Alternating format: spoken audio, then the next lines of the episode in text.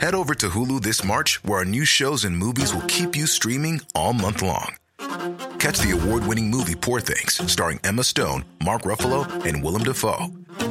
Check out the new documentary, Freaknik The Wildest Party Never Told, about the iconic Atlanta Street Party. And don't miss FX's Shogun, a reimagining of the epic tale, starring Anna Sawai. So, what are you waiting for? Go stream something new on Hulu.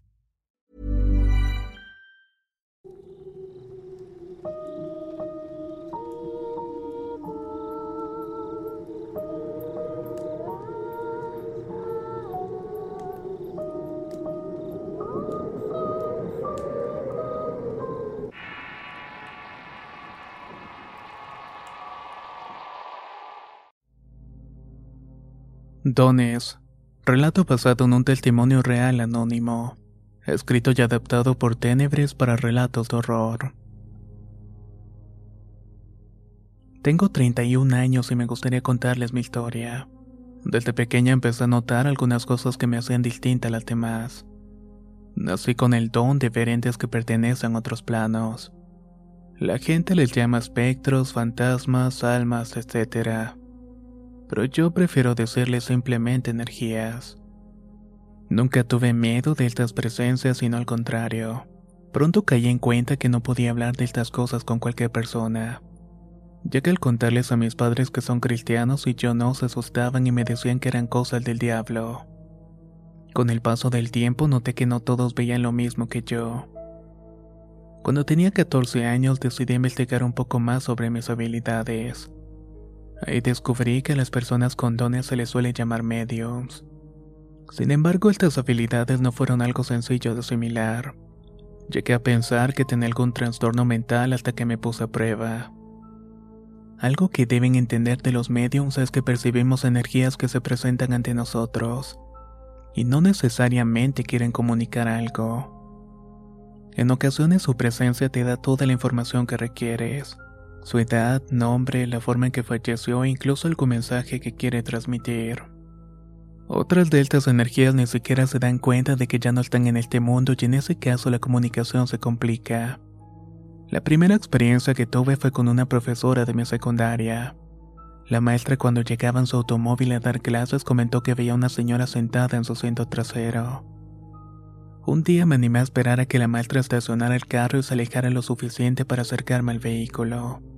Estando allí, pregunté en voz alta, ¿Necesitas algo? ¿Por qué te encuentras aquí? Si le soy sincera, sentí que el miedo me inmovilizó ya que era la primera vez que me atreví a hablar con una energía. Lo que preferí hacer después de los regaños de mis padres fue simplemente ignorarlas. Me asombré mucho al recibir un mensaje telepático que entendí de la siguiente manera. Me llamo Margarita. Tuve 68 años cuando partí de este mundo. Llevó su mano al pecho indicándome que de ese modo su muerte tuvo que ver con problemas cardíacos. Se me hizo un nudo en la garganta y empezó a sudar frío y sin darme cuenta me estaban temblando las manos. Me vino la imagen de una casa y primero la fachada y luego el interior. En la sala estaba un niño de dos años. Tuve la sensación de que el niño estaba bien y que Margarita estaba en este plano para cuidarlo. Como era la primera vez que hice todo esto, tengo la impresión de que se me escaparon detalles y no pude hacer la interpretación completa. Con el paso de los años mejoré mi habilidad y he abierto la mente para incrementar mi capacidad de entendimiento sobre las energías. Me atreví a hablar con la profesora en otra ocasión que la encontré sola acerca de su caso en particular. Primero le pregunté cómo era su casa. Ella me miró con un gesto de extrañeza para finalmente decir que ese tipo de datos no eran de la incumbencia de los alumnos. Entonces le respondí, si le hago un croquis de su casa ya cierto, me permitiría decirle algo sin que me haga preguntas y solo me escuche. La maestra empezó a reírse creyendo que estaba por hacerle un tipo de broma. Comencé a dibujar la fachada y después los cuartos y la sala. Su rostro fue cambiando de uno de incredulidad a otro bastante sorprendido. Sí, esa es mi casa. ¿Cómo lo supiste? Me preguntó. Con eso confirmé que el mensaje de Margarita era para la profesora. Margarita está bien. Ella siempre estará cuidándole a usted y a su niño. No sé si sea su hijo, pero cuida a un niño de dos años. En ese instante la profesora se echó a llorar a tal grado que ni siquiera le salían las palabras. El aire comenzó a faltarle hasta que se desmayó y llamé a otro maestro y al final se la llevaron en una ambulancia. Regresó dos semanas después y lo primero que me hizo fue mandarme a llamar para platicar conmigo. Ahí me confirmó que Margarita era su madre. Tenía 68 años y 8 meses cuando falleció a causa de problemas del corazón.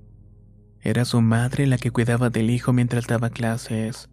Esto porque la maestra tenía problemas para encontrar una buena guardería donde dejar al pequeño. Luego de esto, la profesora cambió su trato hacia mí por uno de agradecimiento. Después de darle el mensaje, solo vi a Margarita en dos ocasiones más sin mantener comunicación. Parece que una vez que hablé con su hija pudo descansar en paz. Debo decirles que esa es la primera vez que me abro para contar este tipo de experiencias, ya que suelo ser bastante discreta al respecto. En mi entorno laboral me ven como una persona seria y respetable. Prefiero ahorrarme este tipo de anécdotas para evitar que me tachen de rara. En fin, conforme desarrollé más habilidad pude percatarme de otras cosas. Por ejemplo, que algunas de estas energías hacen contacto físico, no solo conmigo, sino también con mi esposo. La siguiente anécdota es un poco más reciente. Las energías me siguen e incluso se quedan al lado de mí hasta que por voluntad propia deciden retirarse. Lo que contaré lo hago con la finalidad de que este mensaje pueda llegar a la persona familiar de esta energía y pueda identificar quién lo manda. Desde el 28 de junio me siguen dos energías masculinas. Uno de ellos se llama Juan Carlos y tiene alrededor de 29 años. El otro no me ha mencionado su nombre. Solo sé que tiene unos 36 y que posiblemente era un bombero policía. Ambos llegaron juntos, sin embargo esto no quiere decir que sean familiares o amigos, ni siquiera que murieron en el mismo sitio. Juan Carlos tuvo una pareja menor de él de unos 23 o 24 años.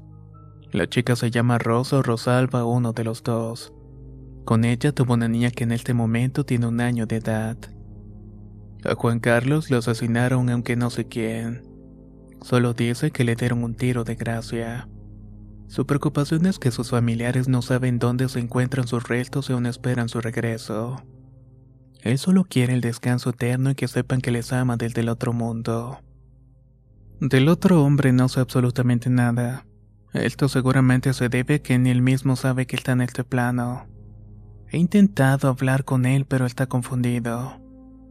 Algunas de las energías no me dicen nada por varios motivos. Murieron drásticamente y por lo mismo no saben que ya no forman parte de los vivos. Otro motivo es que no saben cómo comunicarse. Los demás solo me dejan de mensaje y se retiran.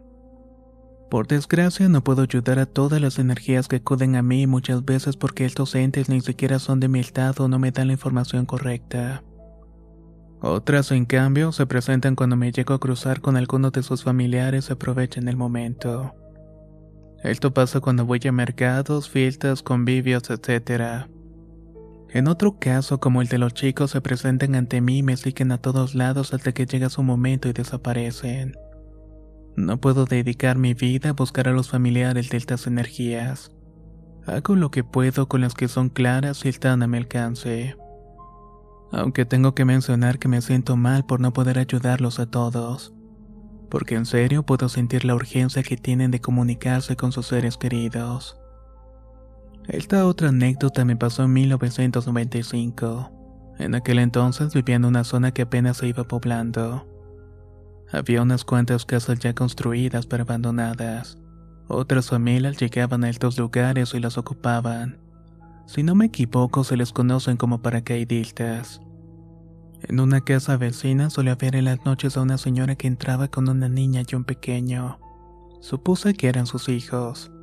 Como en ese entonces no contaba con luz eléctrica, no se podía distinguir bien. Esta niña comenzó a ir a mi casa para jugar y lo hacíamos en el patio de mi casa. Nunca le pregunté por su madre o su hermano porque para mí la situación era de lo más normal. Cierto día quise ir a su casa a jugar y entramos a un cuarto que usaban para guardar cosas. Más o menos era como si fuera una bodega. Este cuarto conectaba con otros de la misma casa y entre ellos donde dormían. Nosotros jugábamos como siempre cuando volteé al cuarto donde se suponía estaba el niño. El cuarto estaba totalmente oscuro porque, como repito, las instalaciones eléctricas no habían llegado a este sitio. Entonces le dije a mi amiga, Oye, deberías invitar a tu hermano a jugar con nosotras. Ahí lo alcanzo a ver y nos está viendo desde que llegamos. Ella sorprendida me dijo que no tenía ningún hermano, sino que tenía un amigo imaginario con el que pasaba mucho tiempo y que si yo quería lo podíamos invitar. Me di cuenta que mi amiguita no podía mirar la figura del niño. Ella solo lo escuchaba llorar por las noches o lo identificaba porque movía las cosas del sitio. Yo alcé la mirada y miré una sombra grande. Era aquella señora que entraba en la casa y claramente vi cómo cargaba al niño para ponerlo en sus piernas y comenzó a golpearlo.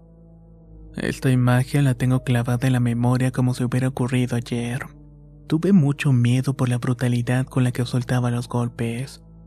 Me levanté de donde estaba y me fui corriendo inmediatamente para mi casa. Luego de ese día mi vecinita ya no fue a visitarme. Con el paso de los años, ya cuando la vecina y yo éramos adolescentes, nos pusimos a platicar un poco. Ahí me empezó a contar que desde niña siempre soñaba que en las noches la golpeaban. Se despertaba llorando y se iba a dormir con sus padres. Sin embargo, podía escuchar el llanto del niño me preguntó si yo también lo había visto en aquella ocasión cuando éramos pequeñas. Yo para evitarme las preguntas le contesté que no. Según dijo, parece que en esa casa habían fantasmas, ya que el llanto del niño se escuchó por el tiempo que mi amiga vivía allí. Hey everyone, I've been on the go recently. Phoenix, Kansas City, Chicago.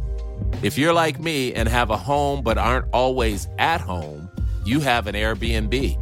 Hosting your home or a spare room is a very practical side hustle. If you live in a big game town, you can Airbnb your place for fans to stay in. Your home might be worth more than you think. Find out how much at airbnb.com/slash host.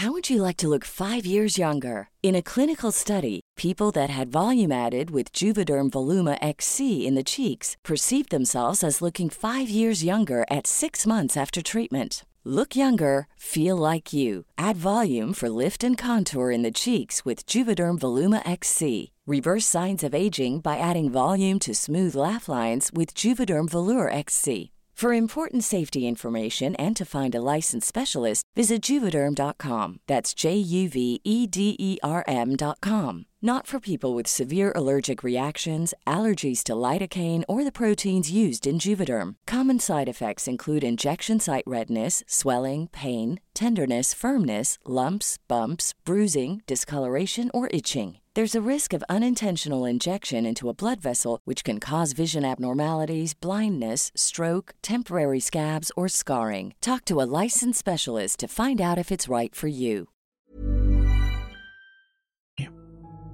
Poco después, la casa se habitó por otra familia que se quejó del mismo llanto del pequeño. Espero que les haya gustado mis historias. Muchísimas gracias por darme este espacio.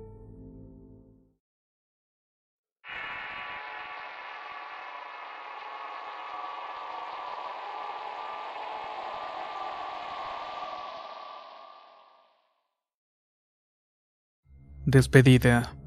Relato basado en la experiencia de Milagros Torres. Escrito y adaptado por Tenebris para relatos de horror. Mi historia ocurrió hace cinco años. Quiero empezar diciéndoles que soy una persona escéptica en lo paranormal. Tengo la creencia de que buscando con precisión y disciplina se pueden explicar la mayoría de las cosas que pasan en este mundo. Desde pequeña siempre fui muy apegada a mi abuelo. Compartíamos hobbies como la lectura, la fotografía y realizar viajes improvisados. En el año 2015 le diagnosticaron cáncer y eso me devastó. Ese año me la pasé triste y alejada de mis amigos. No tenía ánimos para hablar con nadie. Principalmente porque me costaba mucho trabajo asimilar la situación que estaba viviendo. En octubre del mismo año se festejó el cumpleaños de una de mis primas. Antes de ir al festejo pasé a ver a mi abuelito. Mis papás se encontraban allí cuidándole y me pidieron que me quedara a dormir en la casa de mi prima para no quedarme yo sola en la mía. Justo cuando me fui a dormir tuve un sueño. En él estábamos toda la familia sentados en una mesa mientras veíamos a mi abuelo empeorar. En un momento salió de la habitación y volvió viéndose más mejorado. Tenía un buen semblante e incluso estaba sonriendo. Algo que llamó mi atención es que llevaba una caja en la mano, cosa que hasta la fecha no puedo darle explicación o significado alguno. De golpe me desperté imaginando que aquel sueño quería decir que mi abuelito iba a mejorar. Sentí mucho alivio y paz dentro de mí. Con una sonrisa en el rostro me acosté de nuevo para seguir durmiendo. Una hora más tarde mi madre llegó a la casa de mi prima.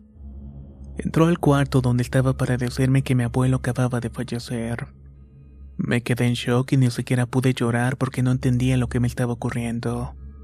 Le conté a mi mamá lo que había soñado y ella me dijo que eso pudo ser la despedida de mi abuelo para mí, diciéndome que no me preocupara porque ya se encontraba en un mejor lugar. Algunos meses después llegaba a mi casa con mi madre y mi hermano. Esperábamos a que mi padre nos abriera la puerta y quiero mencionar que mi casa se encuentra en una esquina. En este punto hay dos puertas por las cuales se puede entrar. Mi madre se quedó en una de ellas y mi hermano y yo en otra para ver cuál se abría. En eso vi que la manija de la puerta se movió con fuerza y me llamó la atención porque era una manija dura y pesada. Rara vez se podía mover con tanta facilidad. Al abrirse miré una sombra que se reflejó en el espejo opaco que estaba enfrente. Mientras esto ocurrió nos percatamos que mi padre había abierto la otra puerta. Me acerqué al espejo para ver si se trataba de alguna mancha, pero pronto esa figura dejó de percibirse. Mi abuela nos dijo que seguramente fue mi abuelo quien nos abrió la puerta, por lo que hasta el día de hoy hasta mi último aliento, lo considero un ángel que está muy cerca de mi lado.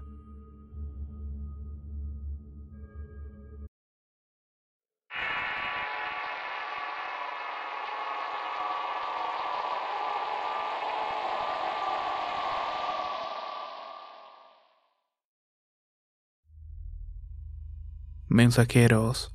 Relato basado en la experiencia de Camapa.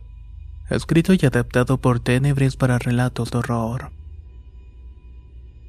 Tendrá unos cuatro años que falleció mi madre en el mes de septiembre. Por esa razón en la actualidad vivo con mi padre. Soy médico general de profesión y esto implica que mi pensamiento se basa en su mayoría en leyes lógicas. Sin embargo he vivido algunas cosas que hasta la fecha no puedo explicar por mí mismo. Mi padre es un hombre mayor que casi llega a los 73 años. Pese a su longevidad, es una persona fuerte que se vale por sí mismo. Lo que voy a contarles pasó el año pasado cerca del mes de marzo. Entonces entraba a laborar en el turno de la tarde por lo que mi aseo personal lo realizaba puntualmente al mediodía. El baño se encuentra hasta el fondo de la casa al que se tiene que llegar por un extenso pasillo que cruza todo el patio. La puerta del baño está hecha de un material de plástico que deja ver las siluetas de lo que pasa de un lado para el otro. Eso sí, sin que se alcance a ser transparente. Recuerdo que en una ocasión antes de ducharme vi a mi padre sentado en el sillón de la sala descansando. Me metí al baño y al cerrar la puerta vi claramente la silueta de una persona que pasó de un extremo al otro. Si de algo estuve segura en ese momento fue que no se trataba de mi padre. Yo conozco perfectamente su altura y forma de caminar y era muy distinta. Esta persona tenía vestimenta blanca y de una altura de aproximadamente un metro cincuenta. Me quedé extrañada al ver algo así, pues en la casa solamente estábamos mi padre y yo. Por la altura y la forma del cuerpo me hizo pensar que podría tratarse de mi difunta madre. No quise comentarle nada a mi padre porque él es muy creyente de las cosas paranormales, así como de fantasmas o parecidos. Esto porque en su juventud vivió varias cosas relacionadas a estos temas. Una semana más tarde vi de nuevo la sombra cuando me estaba bañando, solo que en esta ocasión cruzó del lado contrario, es decir, que fue desde el patio hacia la casa. Esta imagen me trajo a la memoria algo que había olvidado por completo. Cuando mi madre estaba enferma podía ver a una mujer y días después mejoraba. Como mencioné esto, en marzo y para agosto mi padre enfermó. Fuimos a ver a un neurólogo y su diagnóstico fue que debían operarlo. La segunda recaída fue en los meses de octubre y noviembre. Antes de diciembre fue que pudo recuperarse casi por completo. Tengo la idea de que esa persona es un ángel o mi madre que me pone sobre aviso de que me prepare antes de que mi padre caiga enfermo. Quise compartirlo aquí porque siempre que veo a estos seres enseguida cae la enfermedad sobre mi familia. Cuando los veo dos veces es que el familiar va a recuperarse. Pero cuando no, como pasó con mi madre, este fallece. Otro dato curioso es que estas manifestaciones ocurren únicamente en mi casa. Nunca ocurren en los hospitales, que es donde hay más enfermos y muerte. Les agradezco mucho por su atención. Esta serie de relatos fue un poco más tranquila de lo habitual. Justamente se había pensado para la fecha del 2 de noviembre. Pero como saben, hubo un poco de atraso y poco a poco hemos sacado este tipo de experiencias. Déjenos saber su opinión en la caja de comentarios. Y suscríbanse al canal si todavía no lo han hecho. Nos escuchamos en el próximo relato.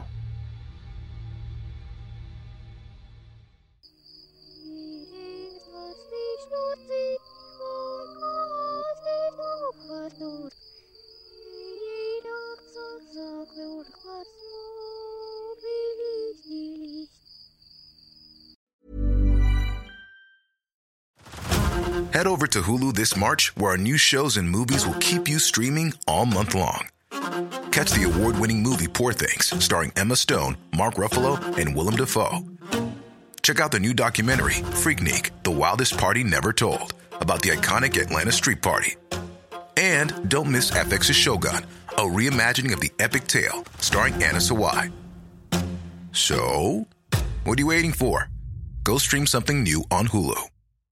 If you're looking for plump lips that last, you need to know about Juvederm lip fillers. With Juvederm Volbella XC and Juvederm Ultra XC, your lip look, whether it's subtle or bold, can last up to one full year with optimal treatment and no additional maintenance. Find a licensed specialist and see if it's right for you at juvederm.com today. That's J U V E D E R M.com. Add fullness to lips in adults over 21 with Juvederm Volbella XC or Juvederm Ultra XC. Do not use if you have severe allergies or a history of severe allergic reactions, or if you're allergic to lidocaine or the proteins used in Juvederm. Tell your doctor if you have a history of scarring or taking medicines that decrease the body's immune response or that can prolong bleeding. Common side effects include injection site redness, swelling, pain, tenderness, firmness, lumps, bumps, bruising, discoloration, or itching. As with all fillers, there's a rare risk of unintentional injection into a blood vessel, which can cause vision abnormalities, blindness, stroke, temporary scabs, or scarring. For full important safety information, visit juvederm.com.